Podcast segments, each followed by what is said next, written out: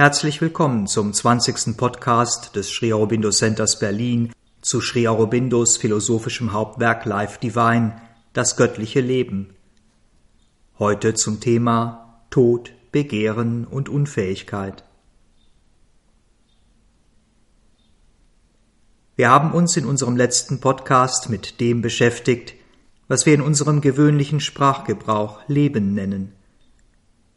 Und wir hatten gesehen, dass dieses Leben eine universale Kraft ist. Eine Kraft, die Formen, hier in unserem Universum materielle Formen, erschafft, energetisiert, aufrecht erhält und modifiziert. Modifiziert bis hin zur Auflösung und zur erneuten Zusammensetzung in anderer Konstellation und mit anderem Ausdruck. Wir hatten ebenso gesehen, dass diese universale Kraft, diese universale Energie bewusst ist. Offensichtlich, das heißt für uns wahrnehmbar, oder im Geheimen, unterbewusst. Mental ist im Leben eingeschlossen und wirkt darin im Verborgenen, wie das Supramental im Mental. Und dieses Leben wiederum ist in Materie involviert und wirkt darin ebenfalls im Verborgenen, unterbewusst. Unser materielles Universum entrollt sich aus dem Atom, aus Elementarteilchen, die energetisiert sind und die von einem unterbewussten Begehren, einem unterbewussten Willen, einer unterbewussten Intelligenz erfüllt und bewegt werden. Aus dieser Materie tritt das hervor, was wir Leben nennen, und dieses Leben wiederum entbindet in einem lebendigen Körper das Mental, das in ihm eingeschlossen war. Und der nächste Schritt, und dies ist die Bestimmung des Menschen, besteht zwangsläufig darin, dass sich aus diesem Mental das Supramental entfaltet. Dies ist, in wenigen Worten, die Essenz von Evolution. Nun können wir das Ganze auch aus einer anderen Perspektive betrachten, nicht durch das Prisma von Evolution, Entfaltung, sondern von Involution, Einfaltung. In dieser Wahrnehmung, wir hatten es schon gesehen, ist das Mental eine Verdichtung, ein Ausfluss, eine Art finale Wirkweise des Supramentals. Und wenn wir, und darum geht es uns in diesen Kapiteln, nun eine Verbindung zwischen den höchsten göttlichen Ebenen, Satchitananda und Supramental, und den hier bereits manifestierten Ebenen, Mental, Leben, Materie herstellen wollen, dann drängt sich uns an dieser Stelle der Gedanke auf, dass das Leben eine Verdichtung, ein Ausfluss, eine Art finale Wirkweise der bewussten Kraft von Chit sein könnte. Und tatsächlich, wenn wir sozusagen von oben auf die Schöpfung blicken, dann sehen wir, wie sich eine ursprüngliche, unendliche und gleichförmige Bewusstseinskraft, wie sich ein bewusstes Sein quasi verdichtet und sich in einem schöpferischen Willen und Wissen manifestiert, die wir Realidee oder supramental genannt haben. In dieser Ausformung, in diesem Zustand des Supramentals, des höchsten Wahrheitsbewusstseins, nimmt die bewusste Kraft nimmt Bewusstseinskraft eine bestimmte Wirkweise an. Eine Wirkweise, die diese ursprünglich gleichförmige Kraft dazu befähigt, Formen zu bilden. Formen, die sich, wie wir schon gehört hatten, stets ihrer Einheit mit allem und mit allen anderen Formen bewusst sind. Und dies nicht nur im Sein, in der Essenz, sondern auch im Werden. Blicken wir ein wenig tiefer hinab, so sehen wir, dass das Supramental, dass diese besondere Ausdrucksform der bewussten Kraft von einer anderen Ausdrucksform, einer anderen Wirkweise dieser bewussten Kraft abgelöst wird. Von einer Wirkweise, von einer Daseinsform, die wir als mental und Leben bezeichnen. Auch diese Verdichtung, auch diese besondere Wirkweise der ursprünglichen Bewusstseinskraft ist schöpferisch. Auch sie bildet Formen, allerdings nun Formen, die in ihrer eigenen Wahrnehmung klar voneinander abgegrenzt sind. Formen, in denen die Seele ihr vermeintlich eigenes Mental und Leben entfaltet und uns damit den tatsächlich falschen Eindruck vermittelt, dass wir von anderen Mentalen und Leben getrennt wären. In diesem Stadium der sich verdichtenden Bewusstseinskraft können wir nun sehen, dass Mental und Leben zwei unterschiedliche Funktionen wahrnehmen, dass sie unterschiedliche Aufgaben und Wirkweisen besitzen, dass sie in gewisser Weise unterschiedliche Ebenen abdecken. Das Mental ist, wie wir schon gesagt hatten, die letzte individualisierende oder vereinzelnde Wirkweise des allumfassenden und alles verstehenden Supramentals. Es sorgt dafür, dass im Prinzip unteilbares Bewusstsein in jeder einzelnen Form, etwa in uns Menschen, einen besonderen Standpunkt, eine besondere Beziehung zu anderen Formen und Bewegungen im Universum einnimmt. Leben ist ebenso eine Art letzte, individualisierende oder vereinzelnde Wirkweise. Eine Wirkweise der Kraft des bewussten Wesens, von Chit, die über den allschöpferischen Willen des universalen Supramentals individuelle Formen bildet, energetisiert, aufrechterhält, zersetzt und wiederbildet. Leben, so könnte man sagen, ist die Energie des Göttlichen. Eine Energie, die aus sich selbst heraus Formen hervorbringt, die aus diesen Formen Energie, also sich selbst aussendet, und die Energie, also sich selbst, von anderen Formen oder aus dem Universum empfängt und darauf reagiert. Diese Wahrnehmung, diese Einordnung von Leben könnte uns zu einem voreiligen Schluss führen, nämlich zu dem, dass das Leben quasi der energetische Aspekt von mental ist, dass also eigentlich alles mental, Mentalkraft ist, und wir dieses Mental dann als Leben bezeichnen, wenn es nicht nur Ideen kreiert oder damit in Beziehung tritt, sondern wenn es eine Bewegung von Kraft oder Formen materieller Substanz erschafft oder in diesen Ebenen wirkt. Eine solche Sichtweise würde, und dies ist die gewöhnliche Anschauung des mental rationalen Menschen, eine Hierarchie zwischen Mental und Leben, eine Art Weisungsrecht des Mentals begründen. Und es würde vor allem suggerieren, dass das Mental, da Leben sozusagen ein Teil von ihm ist, dieses Leben nicht nur steuern, sondern auch vollständig verstehen könnte eine grobe Fehleinschätzung, wie sich in unserer heutigen mental geprägten Welt immer wieder zeigt.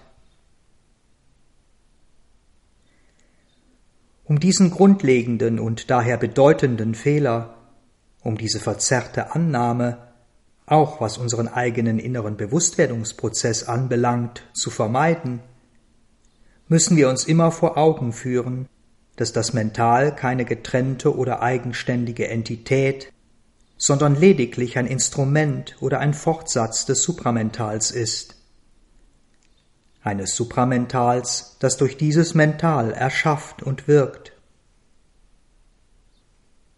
Und auch das Leben ist keine getrennte, eigenständige Entität oder Bewegung, sondern es ist ein Instrument oder ein Fortsatz der bewussten Kraft, einer Bewusstseinskraft, die in vollem Umfang hinter diesem Leben steht hinter jeder einzelnen Bewegung dieses Lebens.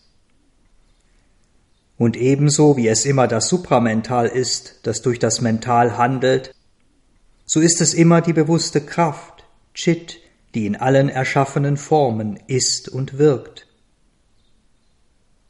Dies aber bedeutet nichts anderes, als dass wir das Leben nur dann kennen, dass wir seine Bewegungen und Phänomene nur dann wirklich verstehen, wenn wir uns dieser einen höchsten Bewusstseinskraft bewusst sind. Erst dann können wir den Willen Gottes im Leben erkennen und wissen. Erst dann können wir als individuelle Seelen und Instrumente des Göttlichen diesen Willen wahrnehmen und ausführen. Und erst dann können in uns selbst die Verdrehungen und Verfälschungen der Unwissenheit nach und nach weichen und einer immer stärker wachsenden Wahrheit Raum geben. Das Mental muss sich bewusst mit dem Supramental vereinigen, um sich aus seiner Selbstvergessenheit aus seiner beständigen Mentalisierung von Leben und Materie zu erheben. Und das Leben muss dieser einen bewussten Kraft gewahr werden, um sich aus der Selbstvergessenheit in seinen ewig kreisenden Lebensprozessen zu befreien, aus der Unbewusstheit seines verdunkelten Handelns, aus seiner blinden und unwissenden Erfüllung der göttlichen Werke, um eben genau dies bewusst zu tun. Lichtvoll, mit einem sich selbst erfüllenden Wissen, mit einer sich selbst erfüllenden Macht und Wonne.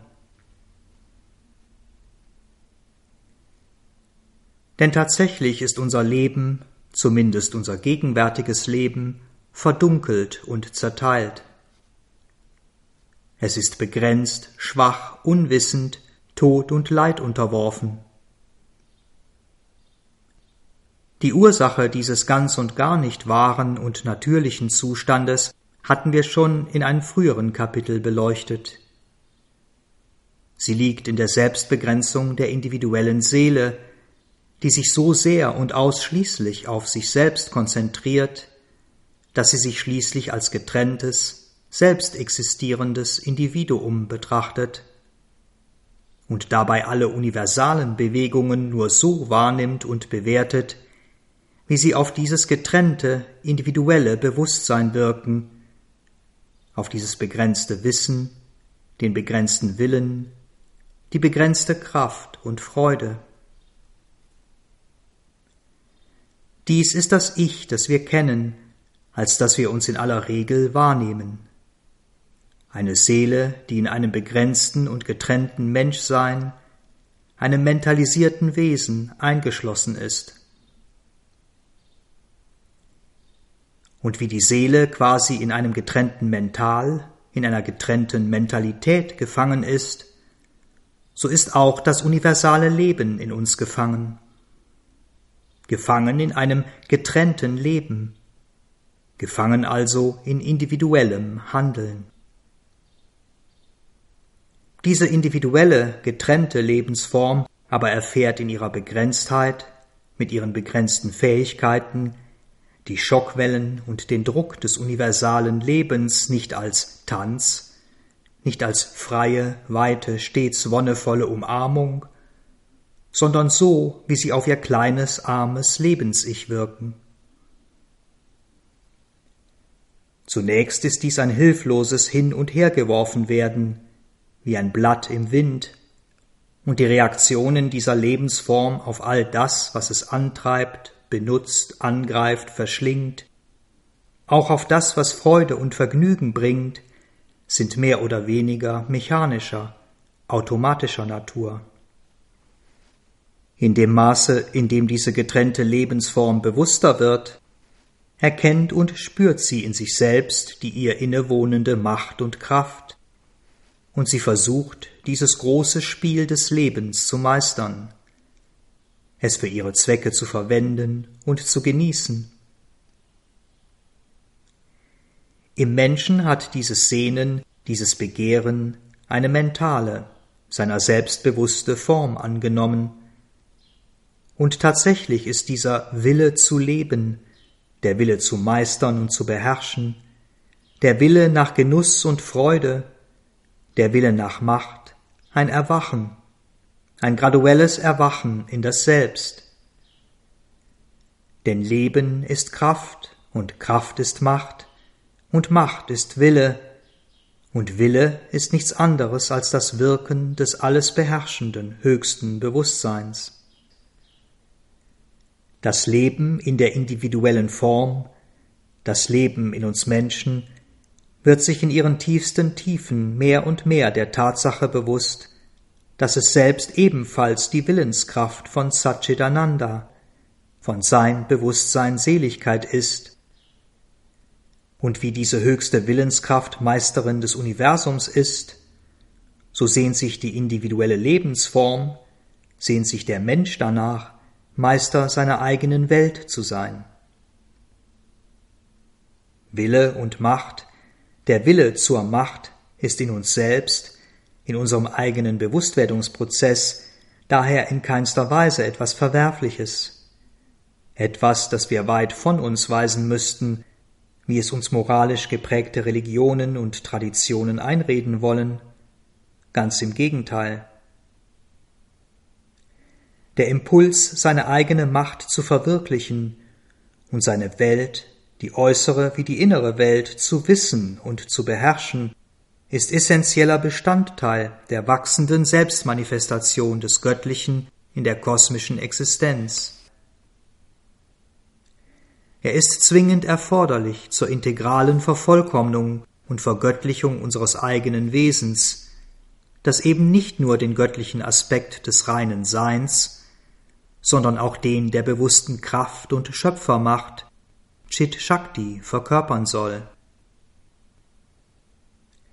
dass dieser Impuls, dass diese wachsende Macht des individuellen Wesens sich irgendwann überantworten muss, in die universale Macht des höchsten Wahrheitsbewusstseins eingehen muss, mit ihr verschmelzen muss, ist eine Sache. Eine verfrühte und dadurch verdrehte Bejahung und Identifikation mit der individuellen Ohnmacht jedoch eine ganz andere. Eine solche Haltung kann leicht dazu führen, die eigentliche Individualisierung zu verzögern oder gar abzubrechen und sich in dieser selbst gehegten Ohnmacht Wesen und kosmischen Kräften zu überantworten, die vieles sind und sein können, die auch ausgesprochen lichtvoll sein können, die aber eben nicht diese eine höchste bewusste Kraft und Schöpfermacht sind.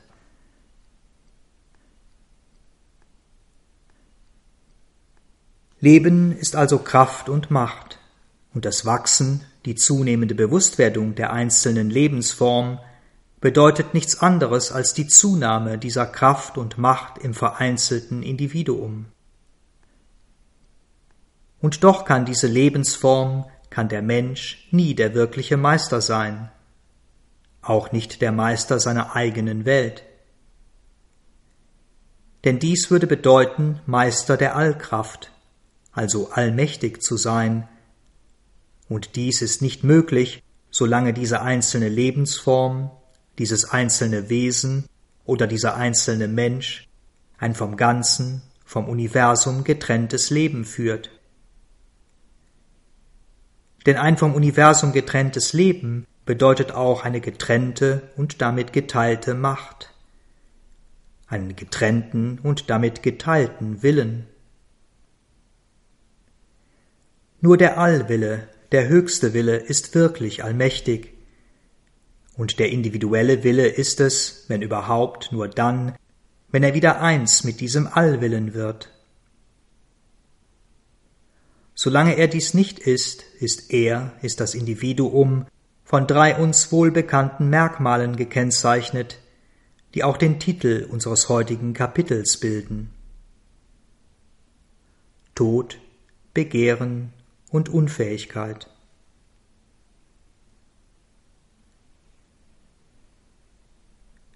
Der Tod ist für uns Menschen, ist für jede individuelle Lebensform zwingend.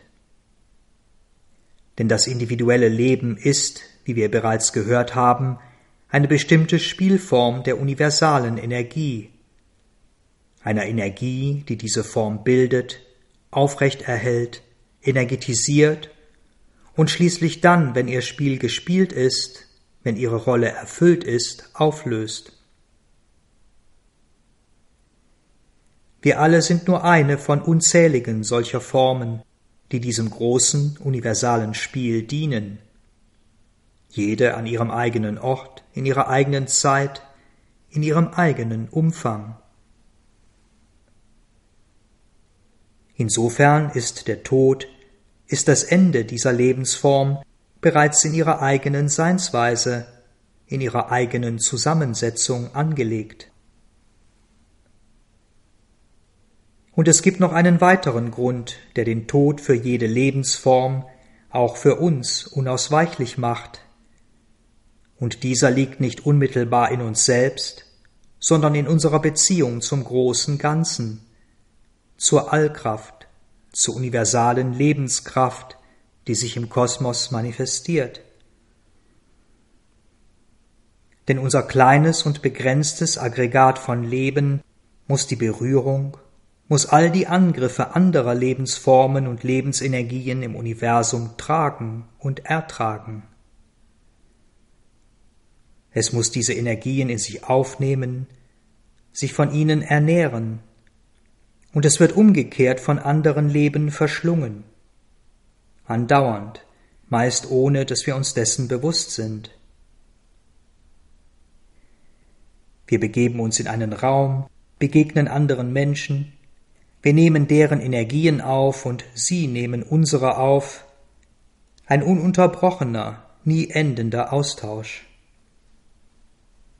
Und dann fühlen wir uns entweder, wie man so oft sagt, beseelt, voller Energie und Kraft, oder wir sind einfach nur müde und abgespannt, buchstäblich ausgesaugt. Ach, war das anstrengend. Die Ursache dafür ist in aller Regel nicht die eigentliche körperliche Anstrengung, sondern eben dieser Austausch, der Verlust von Lebensenergie in bestimmten Feldern und Situationen. Schlichtweg die Tatsache, dass man mehr Energie abgegeben als aufgenommen hat.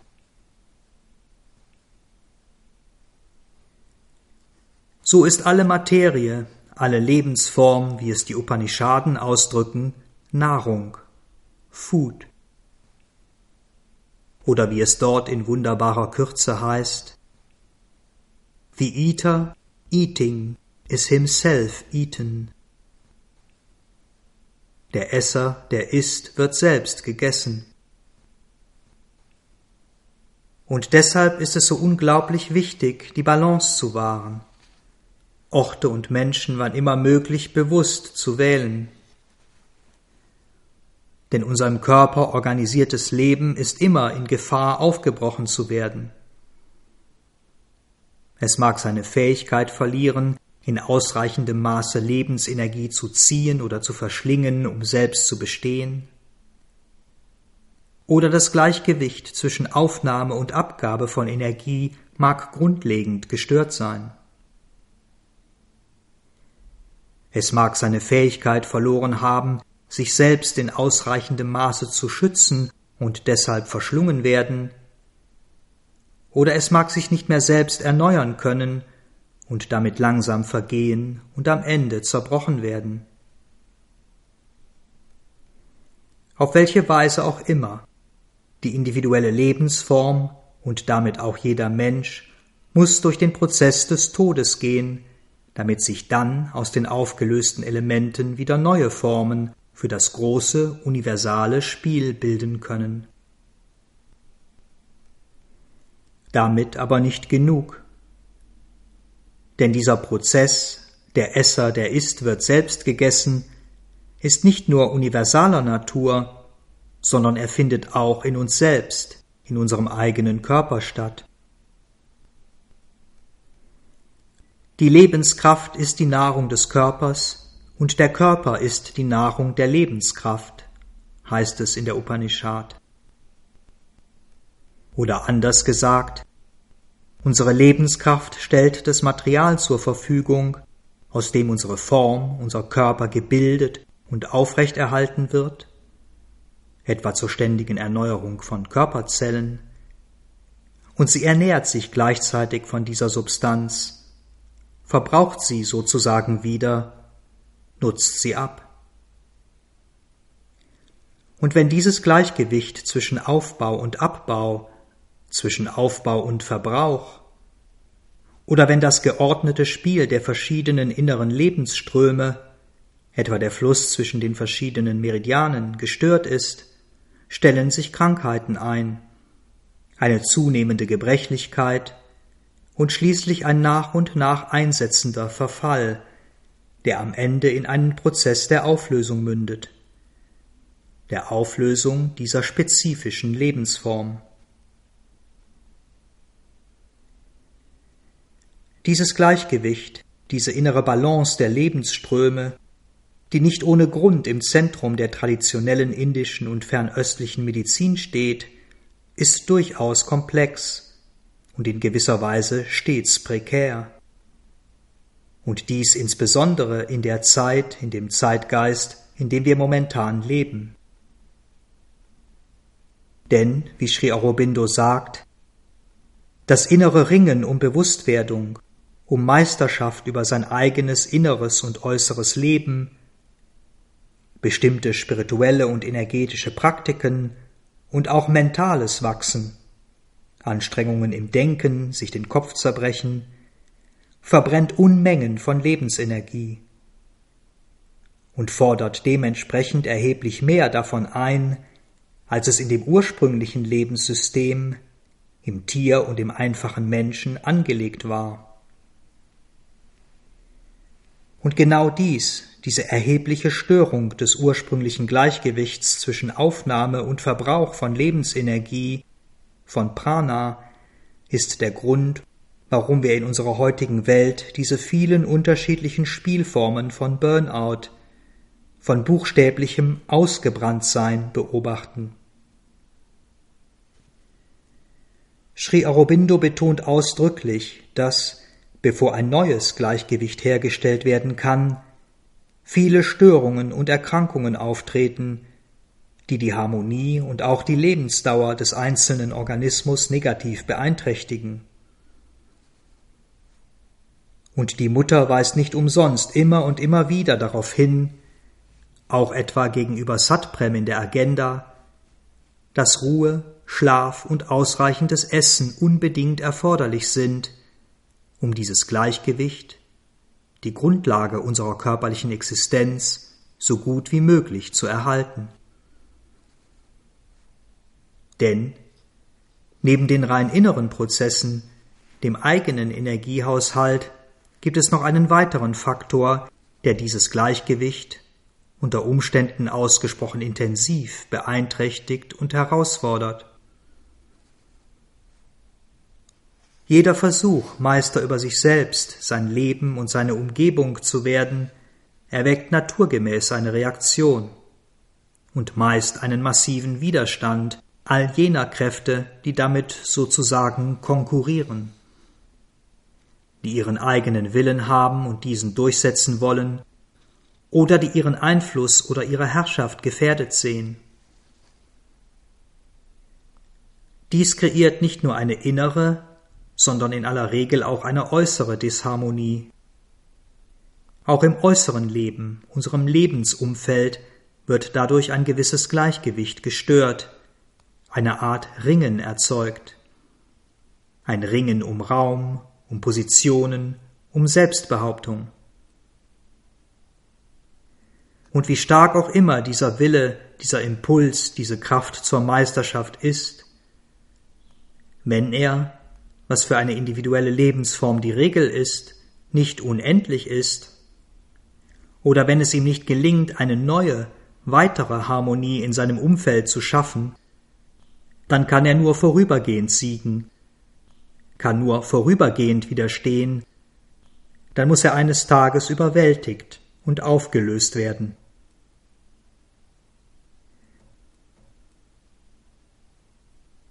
All diese Dinge All diese Gesetzmäßigkeiten bedingen, erzwingen quasi die letztliche Auflösung jeder individuellen Lebensform. Sie sind, wenn man so will, das Gesetz des Todes, das jeder Lebensform von Geburt an auferlegt ist. Daneben aber gibt es ein noch viel tieferes, weiteres Gesetz, das den Tod erzwingt, das man aber das Gesetz der Seele nennen könnte. Denn das eine große Ziel, das jeder Lebensform immanent ist, die eine grundlegende Notwendigkeit der Natur ist grenzenlose Erfahrung. Und weil die einzelne Lebensform, die naturgemäß nur ein bestimmter Ausdruck, eine bestimmte Formation in Raum und Zeit sein kann, genau diese Erfahrung zwangsläufig begrenzt, muss sie aufgelöst werden, müssen immer wieder neue Formen geschaffen werden. Oder anders gesagt, die Seele, die sich, indem sie sich in ein bestimmtes Feld, in bestimmte Umstände begeben hat, selbst begrenzt, sucht zwangsläufig nach ihrer Unbegrenztheit. Dabei macht sie zunächst innerhalb der gewählten Form alle möglichen Erfahrungen und löst dann, wenn die Grenze der möglichen Erfahrung erreicht ist, dieses vorübergehende Feld diese Persönlichkeit wieder auf, um eine neue zu bilden und darin weitere Erfahrungen zu sammeln. Diese Erfahrungen in unterschiedlichen Lebensformen in Raum und Zeit sind, wenn man es so ausdrücken will, die Vergangenheit unserer Seele, und sie sind damit auch unsere Vergangenheit. All diese Erfahrungen, all diese Leben All die erworbenen Fähigkeiten, all das angehäufte Wissen liegen in unserem unter- oder überbewussten Gedächtnis verborgen, sind sozusagen Bausteine dieser grenzenlosen, alles umfassenden Erfahrung, nach der wir insgeheim streben. Und dies ist auch der tiefere Grund, warum Sri Aurobindo und die Mutter eine gewisse Zurückhaltung zeigen, wenn es darum geht, sich aus eigener Motivation, aus eigenem persönlichen Interesse mit früheren Leben auseinanderzusetzen. Denn genau darum geht es nicht, geht es überhaupt nicht. Wir wollen nicht mehr ein altes Leben leben, eine alte Erfahrung ausgraben und wiederholen, wie schön und lichtvoll sie auch immer gewesen sein mag, sondern wir wollen diesen Erfahrungen eine neue, ganz anders geartete Erfahrung hinzufügen, um eben irgendwann alles zu sein, grenzenlose Erfahrung zu verwirklichen. Und um diese neue Erfahrung zu sammeln, um dieses jetzige Leben tatsächlich zu leben und nicht etwa ein früheres, ist die Erinnerung an alte Leben und die Energie, die wir diesem Leben durch unsere Neugier und unser Interesse geben, ab einem gewissen Punkt ein Hindernis. Es mag durchaus wichtig sein, gewisse Stränge und Prägungen früherer Leben in sich selbst zu erkennen und noch einmal für eine gewisse Zeit zu erfahren. Im Kern aber nur, um sie richtig einzuordnen, eben als Erfahrungen der Vergangenheit, und sie damit abzuschließen und abzulösen.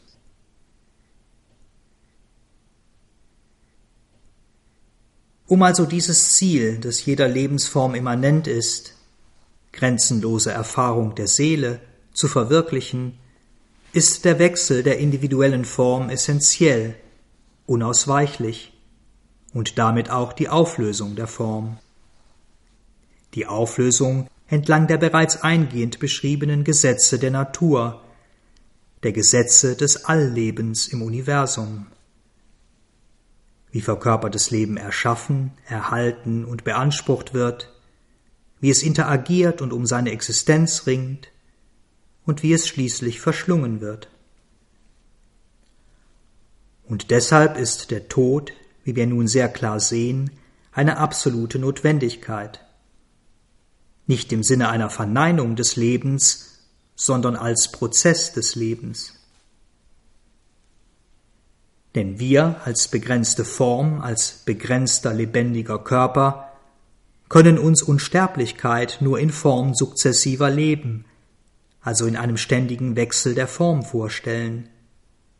Wie ein Schauspieler, der in einem nie endenden Stück ständig neue Kleider und Rollen annimmt. Und unser begrenztes Mental kann sich Grenzenlosigkeit nur so vorstellen, dass es eine unbegrenzte Anzahl von Erfahrungen, alle überhaupt nur möglichen Erfahrungen macht, dass es Erfahrungen sozusagen aufaddiert, eine Erfahrung an die andere reiht. Und für diesen Wechsel der Form, für sukzessive Leben und ebenso für eine unbegrenzte Zahl von Erfahrungen, benötigen wir etwas, das die eine Form, die eine Erfahrung beendet, um in eine andere einzutreten. Und dieses etwas ist der Tod. Dabei kann, wie Sri Aurobindo es in seinem großartigen Aufsatz The Problem of Rebirth, das Problem der Wiedergeburt ausdrückt, Mr. Smith in seiner nächsten Existenz nicht wieder Mr. Smith sein, der diesmal statt in der Postkutsche mit dem Fernbus reist. Es kann keine durchgängige Biografie, keine durchgängige Persönlichkeit durch verschiedene Leben geben. Denn ohne vollkommen neue Umstände, ohne vollkommen neue Eigenschaften, ohne einen vollkommen neuen Charakter kann es nicht zu grenzenlosen Erfahrungen kommen, kann es nicht dazu kommen, nach und nach tatsächlich alles zu werden, alles zu sein. Insofern ist der Tod eine ganz normale und letztlich auch begrüßenswerte Sache. Das, was uns vor diesem Prozess, vor dieser ganz offensichtlichen Notwendigkeit zurückschrecken lässt, ist nicht der Tod an sich, der Austritt aus der Form, sondern die Art und Weise, in der dies geschieht. Die Wahrnehmung von Auflösung, der Zwang, also die fehlende Freiheit der eigenen persönlichen Entscheidung, das Ringen, der Schmerz, die Unterwerfung unter eine Kraft, die Nicht-Existenz, die vollkommene Auslöschung zu sein scheint. Wir fühlen quasi, wie wir verschlungen werden, wie wir aufgebrochen und zerstört werden, wie wir aus diesem Leben, an dem wir in aller Regel irgendwo doch hängen, weggezogen werden. Und selbst der Glaube und das Wissen um ein persönliches Weiterleben nach dem Tod kann, wie Sri Aurobindo sagt, dieses Zurückschrecken unserer sterblichen Mentalität nicht vollständig beseitigen. Das alles ändert jedoch nichts daran, dass dieser für unsere sterbliche Mentalität oft grausame Prozess eine Notwendigkeit ist, zumindest in der gegenwärtigen Phase der Evolution. Es ist eine Notwendigkeit, die sich aus dem Gesetz des Lebens ergibt, das, wie wir gesehen haben, darin besteht, dass eine universale Energie Formen bildet und diese dann beginnen, sich durch verschiedene Prozesse selbst und gegenseitig zu verschlingen. Leben ist, so die Formel der Upanishad in unserem Eingangszitat, Hunger, der Tod ist. Und durch diesen Hunger, der Tod ist, wurde die materielle Welt, wurde unser Universum materieller Formen geschaffen. Und hier über den Begriff Hunger nähern wir uns dem zweiten Merkmal der individuellen Form, das sich im Titel unseres heutigen Kapitels wiederfindet. Begehren, Desire. Denn individuelle Form, individuelle Substanz ist nichts anderes als unendlich geteiltes ursprüngliches Sein, das sich wieder vereinigen, in größeren Aggregaten sammeln will, um letztlich wieder in ihren einen Ursprung zurückzufinden. Und dieser Impuls der individuellen Form, von Atom, Zelle, Pflanze, Tier, Mensch, zu wachsen, sich auszudehnen, sich zu vermehren, ist in einem Wort Begehren, Desire. Ein Impuls, physisch, vital, moralisch und mental zu wachsen, ein Impuls zu immer umfassenderer Erfahrung, zu einem immer umfassenderen Besitz, zu einer immer umfassenderen Aufnahme, Assimilierung und Freude. Dies ist der unvermeidliche, grundlegende und unauslöschbare Pulsschlag der Existenz. Unvermeidlich, weil jede noch so geteilte Form, jede kleinste Substanz, selbst das Atom, sich insgeheim ihrer alles umarmenden und alles besitzenden Grenzenlosigkeit bewusst ist und deshalb danach strebt. Dieses Begehren, dieses Streben nach Verwirklichung dessen, was in jeder Form immanent ist, nach Verwirklichung dieses Bewusstseins von Unsterblichkeit und Grenzenlosigkeit, zeigt sich zunächst in dem, was wir Leben nennen, in einem stetigen Wachstum, in stetiger Ausdehnung.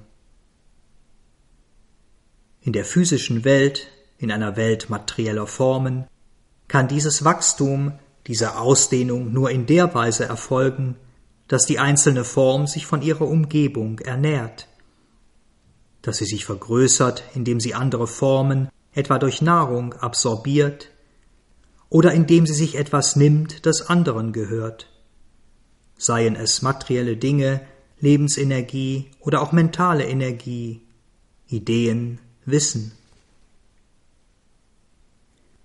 Und so ist dieser allen Dingen und Wesen innewohnende Impuls, dieses Sehnen nach Wachstum, nach Ausdehnung bis hin zum Grenzenlosen, der Grund und auch die Rechtfertigung für all den Hunger, den wir in so unterschiedlichen Formen in unserer Welt sehen und erleben, für all das gegenseitige Verschlingen und Wegnehmen, für all die vielen Grenzüberschreitungen, für all das, was wir im kleineren und auch größeren Maßstab als Eroberung und Ausdehnung, als Bereicherung und in Besitz nehmen beobachten. Dies mag unser moralisches Mental und unsere Vernunft bedrücken, wir mögen es in anderen oder in uns selbst verurteilen oder zurückweisen, aber es kann gar nicht anderes sein, solange wir in einer vitalen oder vital-mentalen Welt leben. Solange wir uns in den unabänderlichen Bahnen und Gesetzen des Lebens bewegen, oder, weil das, was verschlingt, auch verschlungen werden muss, in den Bahnen und Gesetzen des Todes. Alles ist Hunger. Und auch wenn sich im bewussten Mental, in uns Menschen, der einfache Hunger des ersten, noch tastenden Lebens in höhere Formen verwandelt, im mentalisierten Leben in alle möglichen Ausdrucksformen von Begehren, im intellektuellen, denkenden Leben in bewusste Willensanstrengungen, das grundlegende Daseinsprinzip, das Gesetz des Lebens, das Gesetz des Todes bleibt dasselbe. Und dieses Gesetz besteht so lange, muss so lange bestehen bleiben, bis die individuelle Lebensform bis der Mensch zum wahren Meister seiner selbst und durch eine ständig wachsende Vereinigung mit dem Grenzenlosen zum Meister seines Universums geworden ist. All dies steckt in dem Eingangszitat aus der Brihadaranyaka Upanishad.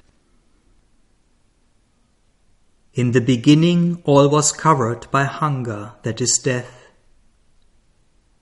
that made for itself mind, so that it might attain to possession of self.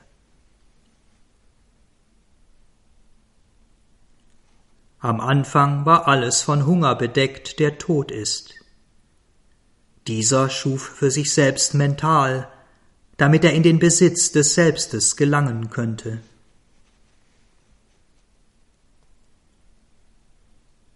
Desire aber das von uns so oft als Begierde verurteilte Begehren ist in diesem Prozess ein entscheidender, unverzichtbarer Faktor. Es ist, wie Sri Aurobindo sagt, das Instrument, der Hebel, durch den das göttliche Lebensprinzip sein Ziel der Selbstbejahung und Selbstbestätigung im Universum manifestiert, durch den es also Leben überhaupt manifestiert. Und es ist dieses göttliche Lebensprinzip, diese alles erhaltende und tragende Macht, dieses Bewusstsein, bewusste Kraft, die im Eingangszitat aus dem Rigveda gemeint ist, wenn es dort heißt This is the power discovered by the mortal that has the multitude of its desires, so that it may sustain all things. It takes the taste of all foods and builds a house for the being. Dies ist die vom Sterblichen entdeckte Macht, die die Vielfalt ihrer Begehren in sich trägt, damit sie alle Dinge erhalte. Sie nimmt den Geschmack aller Speisen in sich auf und erbaut dem Sein ein Haus.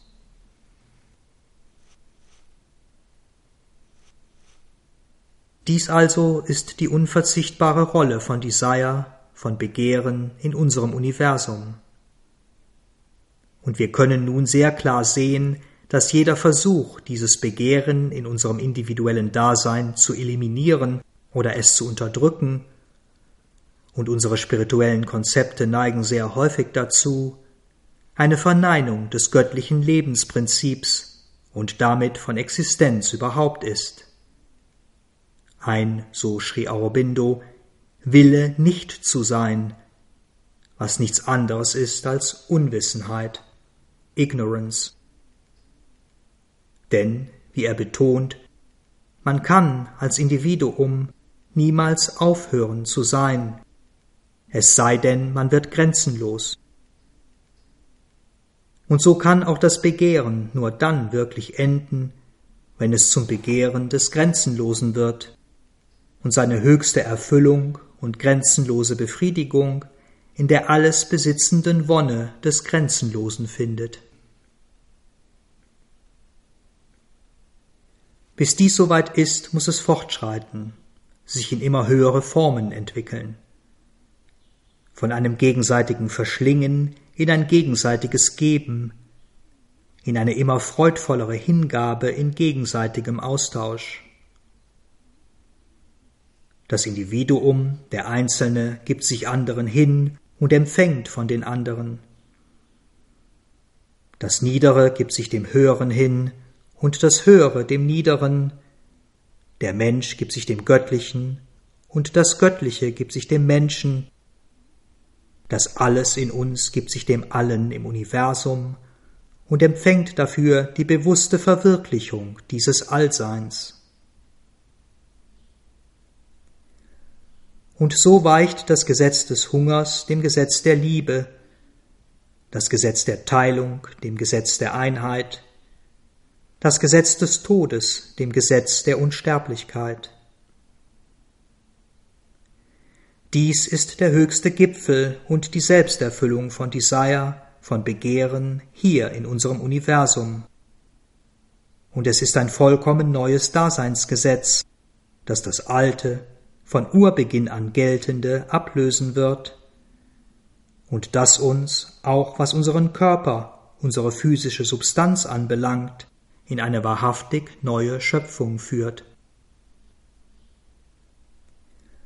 In Savitris Worten, ihren letzten und bedeutsamsten im gesamten Epos, Awakened to the meaning of my heart, that to feel love and oneness is to live, and this the magic of our golden change is all the truth I know or seek, O Sage. Erwacht zu der Bedeutung meines Herzens, dass Liebe und Einheit zu fühlen Leben ist, und dies die Magie unserer goldenen Veränderung, ist all die Wahrheit, die ich weiß oder begehre, o Weiser.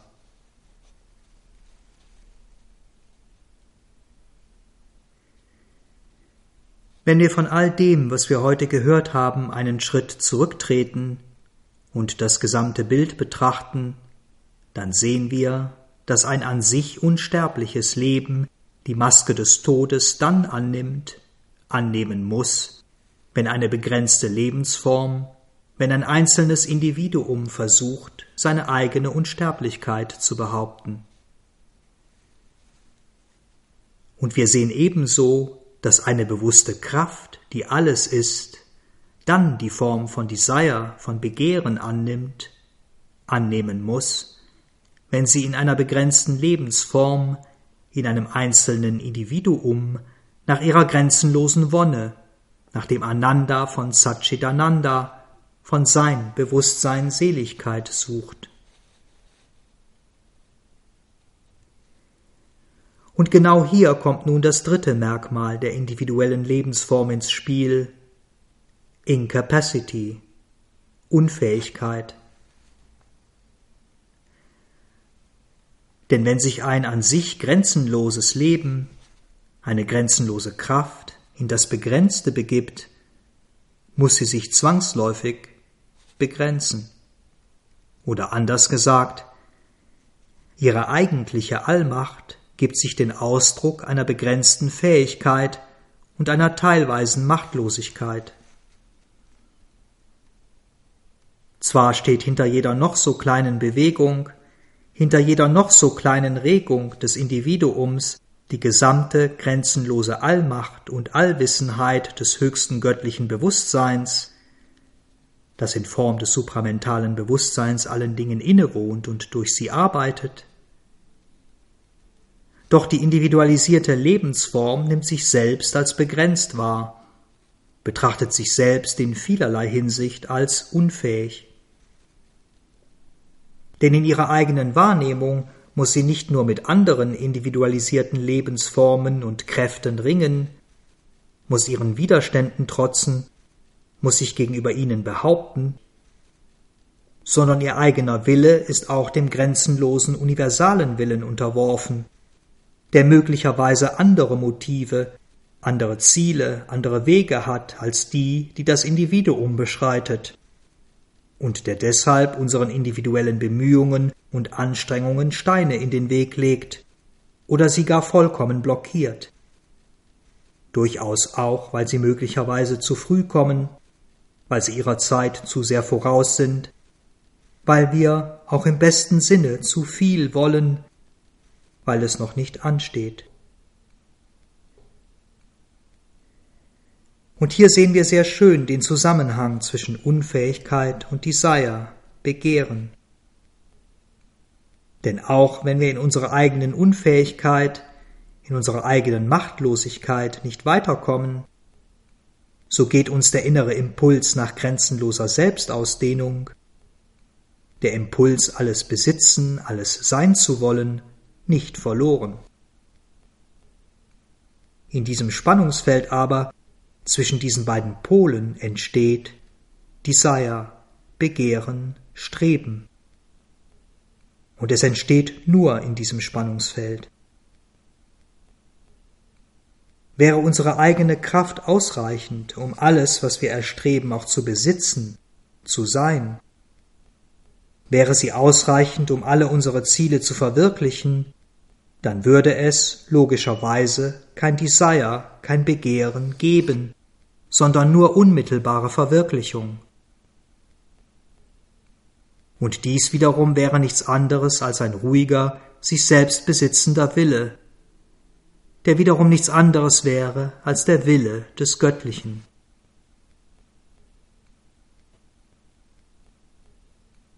Dieser letzte Gedanke eröffnet uns einen Ausblick eine Möglichkeit. Denn wären wir selbst als Individuum frei von Unwissenheit, wäre unser Mental nicht von seiner ursprünglichen supramentalen Quelle getrennt, wären wir tatsächlich dieser Wille des Göttlichen, dann würden Begehren und auch Unfähigkeit in unserer eigenen Wahrnehmung nicht mehr existieren. Denn dann wären wir uns der Absicht, des Ergebnisses und auch des jeweiligen Ausmaßes unseres individuellen Handelns vollkommen bewusst. Und wir würden für das jeweilige Handeln genau die Kraft einsetzen, die für ein bestimmtes Ergebnis notwendig ist. Wir würden weder ringen noch nach etwas streben. Wir würden nichts eigenes wollen, würden keine eigenen Vorstellungen und Konzepte haben, und würden damit weder einem Desire noch dem Gefühl oder der Wahrnehmung eines Begrenztseins unterworfen sein. Selbst unsere sogenannten Fehlschläge wären dann Fehlschläge des Göttlichen, wären ebenfalls Handlungen seiner allwissenden Allmacht, die die richtige Zeit und die richtigen Umstände für all seine Handlungen kennt. Und wäre unser Mental ein Mental des Wissens, ein individuelles Mental, das im Einklang mit dem göttlichen Supramental ist, dann würde es an diesem Wissen und an dieser Allmacht teilhaben. Leider aber, wie wir gesehen haben und wie wir es in unserem alltäglichen Leben erfahren, die individualisierte Macht, die individualisierte Lebenskraft ist hier in unserem Universum nicht die Macht eines individualisierten wissenden Mentals, sondern die Macht, die Energie eines individualisierten unwissenden Mentals. Und deshalb ist Unfähigkeit, ist Ohnmacht nicht nur eine logische, sondern auch zwingend notwendige Folge. Denn eine unwissende und begrenzte Kraft kann schlichtweg nicht allmächtig sein. Sie wird sich in ihrer Unwissenheit zwangsläufig früher oder später gegen den göttlichen Willen stellen, und würde, hätte sie die Allmacht, dann selbst Gott sein, womit das eigentlich Göttliche dann nicht mehr allmächtig und damit auch nicht mehr das Göttliche wäre. Dies aber ist eine Absurdität in sich, eine unmögliche kosmische Situation.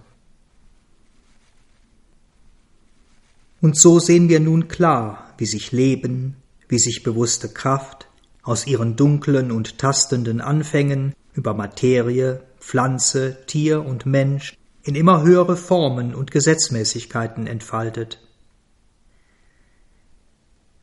Begrenzte, vollkommen ohnmächtige individuelle Formen und Kräfte werden durch die ihnen immanente allwissende Allmacht, wie in einer Art unterbewusster Erinnerung, dazu gedrängt, zu wachsen, sich auszudehnen, ihre Fähigkeiten zu erweitern. Diesen zunächst instinktiven und später bewussten Antrieb nennen wir Desire, Begehren. Aus diesem Begehren oder mit diesem Begehren entsteht ein Ringen. Zunächst ein instinktives, unterbewusstes Ringen mit anderen Formen und Kräften, das schließlich im Menschen in ein bewusstes Ringen übergeht. Ein Ringen, in dem alle Beteiligten durch die Reibung und Begegnung gleichermaßen gewinnen und wachsen, auch wenn sie sich in ihren äußeren Wesensteilen immer noch als Sieger oder Besiegte, als Gewinner oder Unterlegene fühlen mögen. Dieses Stadium wiederum wird, auf unserem weiteren Weg der Bewusstwerdung von einem, wie es Sri Aurobindo nennt, Happy Shock of Divine Interchange, von einem fröhlichen Schock göttlichen Austauschs abgelöst, von einer kräftigen Umarmung der Liebe anstelle der krampfartigen Umarmung des Ringens. Eine Umarmung der Liebe, die wir dann auch bewusst als solche wahrnehmen und erfahren. Ringen aber ist, in der Welt, in der wir leben, ein notwendiger und auch heilsamer Anfang. Und Tod, Begehren und Unfähigkeit sind einfach nur eine Maske. Die Maske, die das göttliche Lebensprinzip, die bewusste Kraft, im ersten Stadium ihrer Selbstentfaltung hier in unserem Universum anlegt und tragen muss.